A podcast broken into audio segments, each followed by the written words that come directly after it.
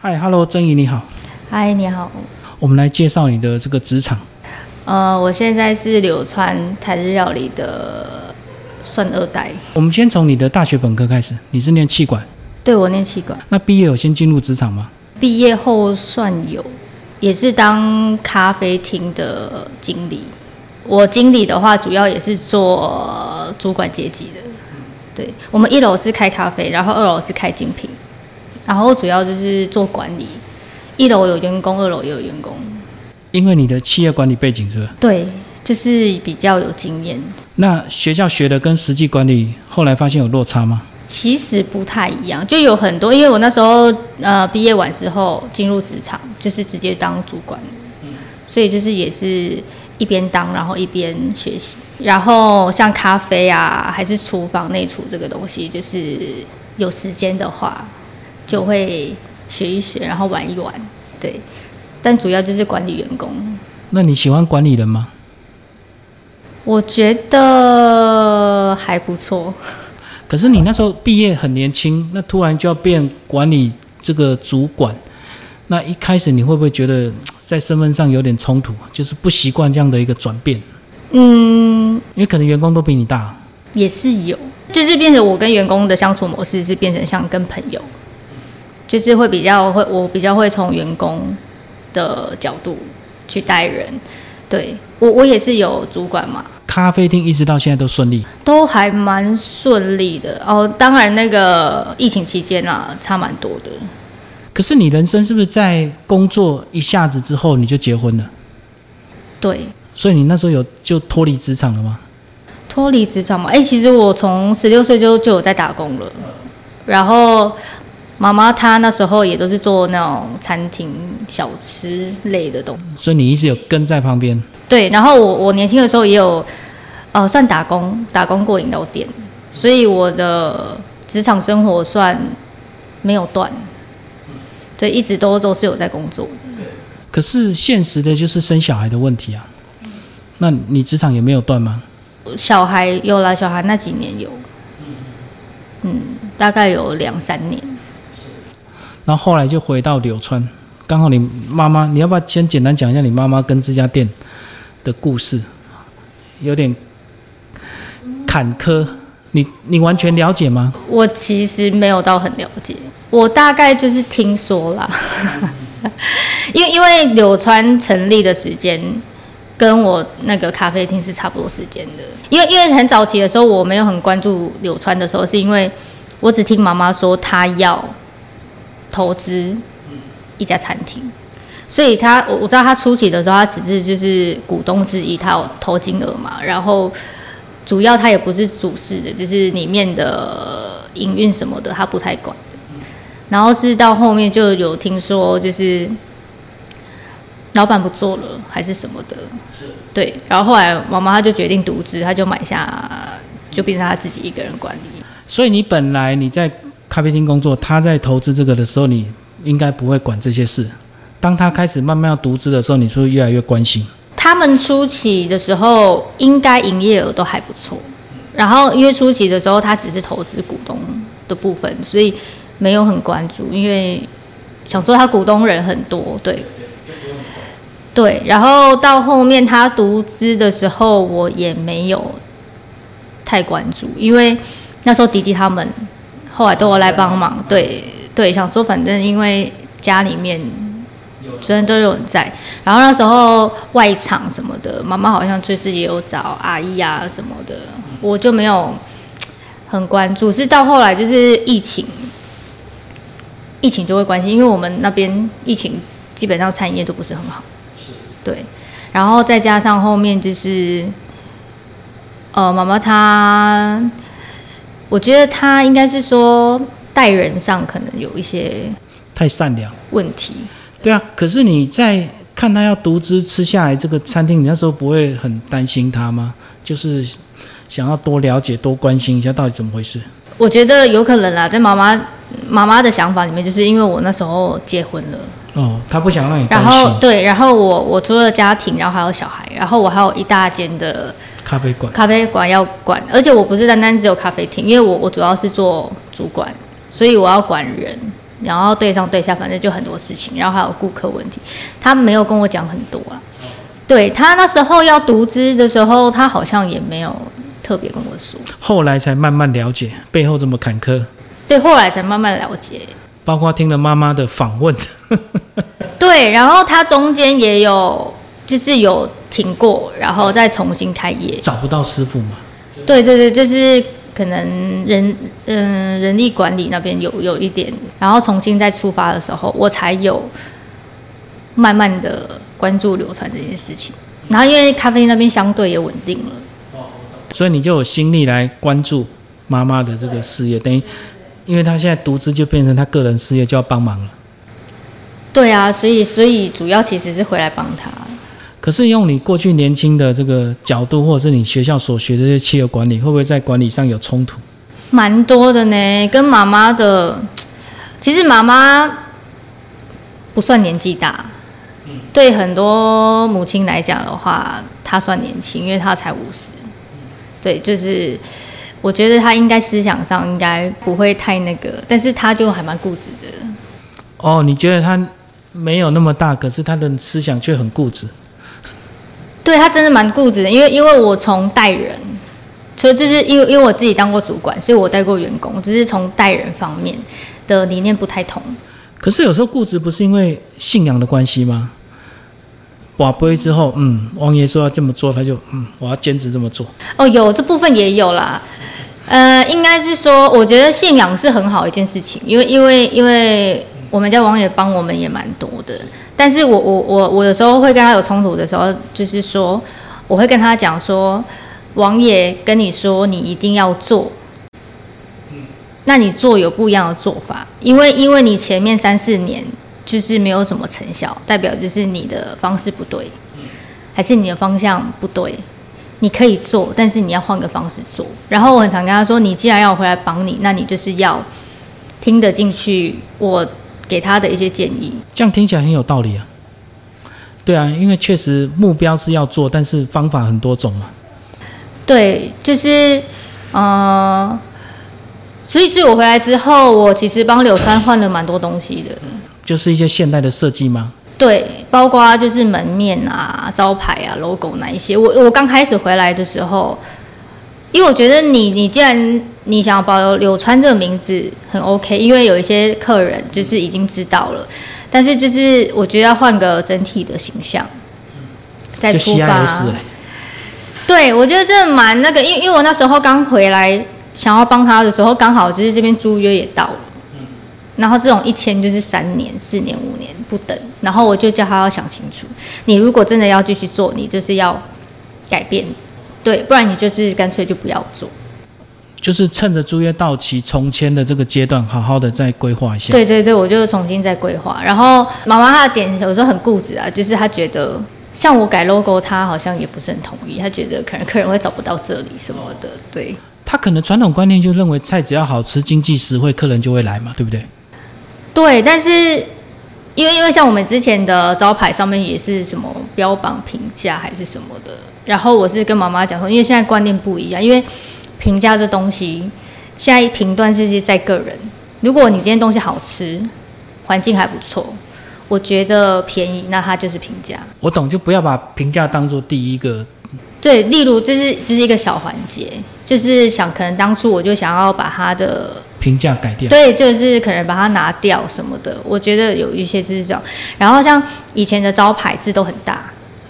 怂够拉拉，对，他就觉得这样客人才看得到，但是我就可能，然后包括名片也是，我就是渐渐的会跟妈妈讲说，其实现在名片啊、招牌这个东西，其实对客顾客来讲，它只是一个形象，对不对？因为现在都走网路嘛，评价什么的，人人家你要让人家知道你这间店，然后其实你到这边之后，人家只要知道你的店在这边，但其实他也不是，就是看到是一种形象。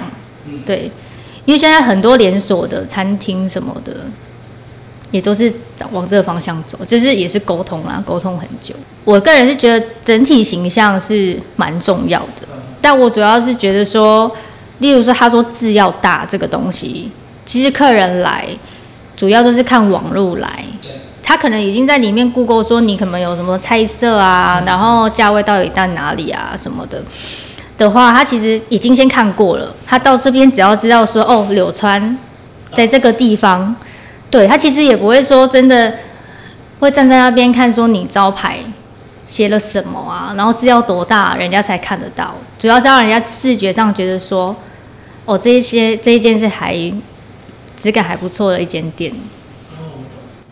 因为有网络的关系，他会先做好功课才来，所以你招牌不用大到让他临时看到就突然想。因为我现在三十嘛，就也没有说到很年轻，也没有到很老，就是我觉得现在大部分的观念比较偏向这样习性。因为我像我要去一间餐厅，我也是会先打开先 Google，对，所以我会先了解过一轮，就是大概知道它价位啊、菜色什么的，对。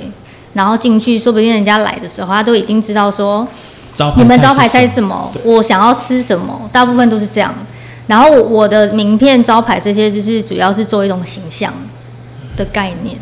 就简单利落，对，阿姨妈妈她呢，她她的想法比较传统啊，传统，然后又固执嘛，她觉得是要大，而且我们就有招牌很多七彩色。我说，其实反正你这样视线上的干扰，人家不知道你主打的东西是什么，你到底是台菜还是日菜，还是台式料理，然后还是对所以最后就变成创意料理。对，然后你要说创意料理好像也不是，就是我回来之后，我我我也有试着就是找一下柳川的定位到底在哪边，因为就是还蛮广的，妈妈想做的范围还蛮广的。哇，你这个就是现代专业经理人的那种角度哎，会先找好定位，而不是东西什么改菜单就赶快卖。对我回来的时候，所以我觉得这观念上就是要磨合。我回来大概一年嘛，也是磨合了，观念上也是要磨合。所以现在都上轨道了吗？嗯，有慢慢的越来越好，因为像我们一换招牌，其实客人质感就出来了。对对对对，其实就蛮多客人。当然有一些年龄层比较高一点的阿姨，他们可能看不到的话，也是会跟我妈妈说，就是，哎，你们那个字太小。嗯，对，但是大大致上都是好的，人家只会说，哦，你们整体看起来跟之前就真的不一样。我那时候就一直跟妈妈说，招牌很重要。所以以前很像传统的热炒店，对吧？因为以前像我如果有回来，我大概一年大概会来一两次而已，也没有很认真去看里面环境如何。但我觉得之前他们股东他们设定这些店的时候，他就有一点点像那种小吃部，大概的客群是是这种方向。对了，平价快速，然后可以喝点酒，那因为喝酒比较好赚嘛，这样子。对对对，就是可能他他的出发定位是这样子，对，然后就是导导致他妈妈她接手之后，他的定位就不明。对，因为妈妈她是可能就是她吃饭喝个小酒可以啦，但是她不是那一种想要经营那一种酒很多酒客的那一种。对，那种老板会很累，要一直干杯，对不对？对啊，所以就会变成他定位有点不明，然后一直好像都抓不到重点。但妈妈她个性又比较固执一点点，然后我那时候就会跟她说，虽然我没有到很专业，但是毕竟就是我有过实战的经验，就是可以提供一些意见。那你我提供你意见的时候，你就是当然要可以沟通，可以听得进去，对，然后慢慢的就是有有改变。所以他态度应该有改变。以前一开始应该都不想听吧，因为他认为他比较懂，是不是？哦，对，我觉得他会先因那个叫什么因反对而反对，反正我只要一提出，他就是先反对。对，但是其实每个环节就是有慢慢的都都有在改改进。现在整体进来形象就很好，而且你们不会为了桌次把它变得很那个拥挤。对，像这种都是经过磨合，所以你们牺牲了很多空间呢。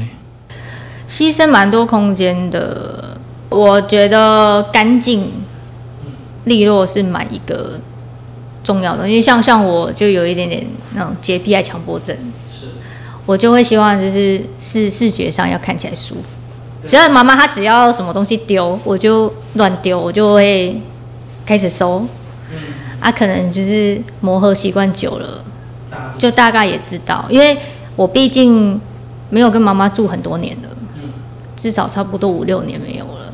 对，所以生活习性上就不太一样。对，啊，久了他也大概知道说，哦，我可能想要的氛围是怎么样。对，有这边我可以跟大家讲，你们家的厕所非常的干净，我很少看到餐厅这么干净的厕所，因为一般人都觉得那只是顺便附带的，他不会那么注重啊。你们里面还放香氛？哦，对啊，那个香氛是我回来才放的，但以前就弟弟他们在的时候。我大弟弟也蛮有洁癖的，就是其实就是本身就整理的不错，然后回来就是我回来的话，可能是多加一些不必要的东西丢掉，然后可能换。真的很多餐厅那瓶瓶罐罐，因为随时要用，都会顺手就摆在那边，对不对？刷子啊，什么什么扫把、拖把，什么瓶瓶罐罐全部塞在厕所。所以我回来的时候，其实我丢了蛮多东西的，然后我也换了蛮多东西的。我就会跟我妈说，就是你不好看的东西，我们就收起来。对，我可能就拿个箱子、桶子，反正就是美观一下环境。就是客人看到的地方一定要干干净净，然后另外的东西都全部在储藏室。对对对对差不多是这种概念。我说你要乱，你就乱在储藏室就好了，不要让客人看到就好。但因为我强迫症蛮重的，就是可能储藏室我还是很干净。就是我喜欢分类，对，就是尽量就是这样子。然后像我们墙上现在也有挂一些艺术品。因为我们以前在高雄又又开画廊，有认识一些艺术家，就是我们墙上也是会，我就是我有带进来一些艺术品啦，就是可想说让他是你个人收藏的，嗯就，算是，对对对对对，我觉得还不错。然后就是想说改变一下那种感觉。好，那我们回头来讲，主要最重要的东西就菜色。那菜色，你发现过去从你妈妈接手，一直到你回来帮忙，这个蔡师兄的手艺，或者是你跟蔡师兄能沟通吗？哎，我反正我跟蔡师兄还蛮能沟通的。哦，因为少了一种亲情的羁绊，对不对？那蔡师兄的想法也比较，嗯，没有这么固执。就是他，他跟现代就是年轻人沟通上蛮 OK 的。他有在外面走跳，所以他的观念是不是比较活跃，也比较创新？对啊，他因为他可能有待过餐厅，待过一些大饭店什么的，所以装潢啊各方面就是还还还蛮好的。对。所以在菜色的部分就可以完全依赖他。还蛮对，我觉得很棒。而且有时候我想要可能把。而且蔡师兄他会说：“哦，我们现在餐厅的可能装潢啊氛围这样子，菜色可能要摆盘什么的，对对对，就配合的话，我就觉得这方面蛮 OK。哎，真的有评价很少吃到摆盘的，因为他认为评价了还摆什么盘？所以为什么我那时候就希望妈妈她把评价拿掉？因为你这样子的定位其实蛮不明确的，因为因为我想要给客人就是有一一个。”比较好的用餐体验，因为在安南区这这个区块发展中的区域，对，但是早期安南区是比较比较边缘的城市，对对对对，就是像我们这种大间的餐厅比较少。现在就好多了哈，现在一直新的别墅都是别墅一直在盖。对啊，这这这这区块对都在盖，所以所以我觉得抓定位蛮重要的。然后你你你。基本上放上评价，人家可能就觉得你就是一百块这种热炒。我觉得，在我印象中，评价可能就是我出去那一盘一百两百的那种快炒，然后炒一炒，然后就是吃一吃，然后可能喝个小酒。对对对，就是这样子。然后我比较想要营造不一样的用餐体验，更温馨的这个氛围，然后包括家庭聚餐啊。对，所以我们这边家庭聚餐也蛮多的，然后渐渐的可能就是，嗯，有一些办生日的啊，然后小型婚宴的，还是那个提亲什么的，可能这这一区的人就是变成说他们有需要就会想到柳川这边，对。所以目前算是策略成功啊。最后讲一下你的小孩，你看你平常要管咖啡厅，又要帮妈妈这边。那两个小孩你怎么去算是陪伴他们？嗯，周末因为平日的话就是白天也就是上课，对，对啊，周末就会比较有时间相处。然后家里面他们比较小一点点的时候，那时候咖啡厅的草创时期呃有外用，对，但是陪伴小朋友的时间大概可能就周末比较多。所以现在都能够带在旁边这样子。像今天周日，对啊，对，如果没有办法的话，就是只能带着上班。以前在咖啡店的时候也是这样。好，所以这个未来流川越来越顺利，对不对？对，希望可以。那你希望你的客人的档次也越来越高。对这个部分，我也是跟妈妈就是沟通磨合蛮多次的。我说你其实要找到定位，然后档次越高的话，就就代表你可以就是过滤客人。对，对，因为毕竟你们的桌次有限嘛。嗯嗯，对。好，谢谢我们这个整理。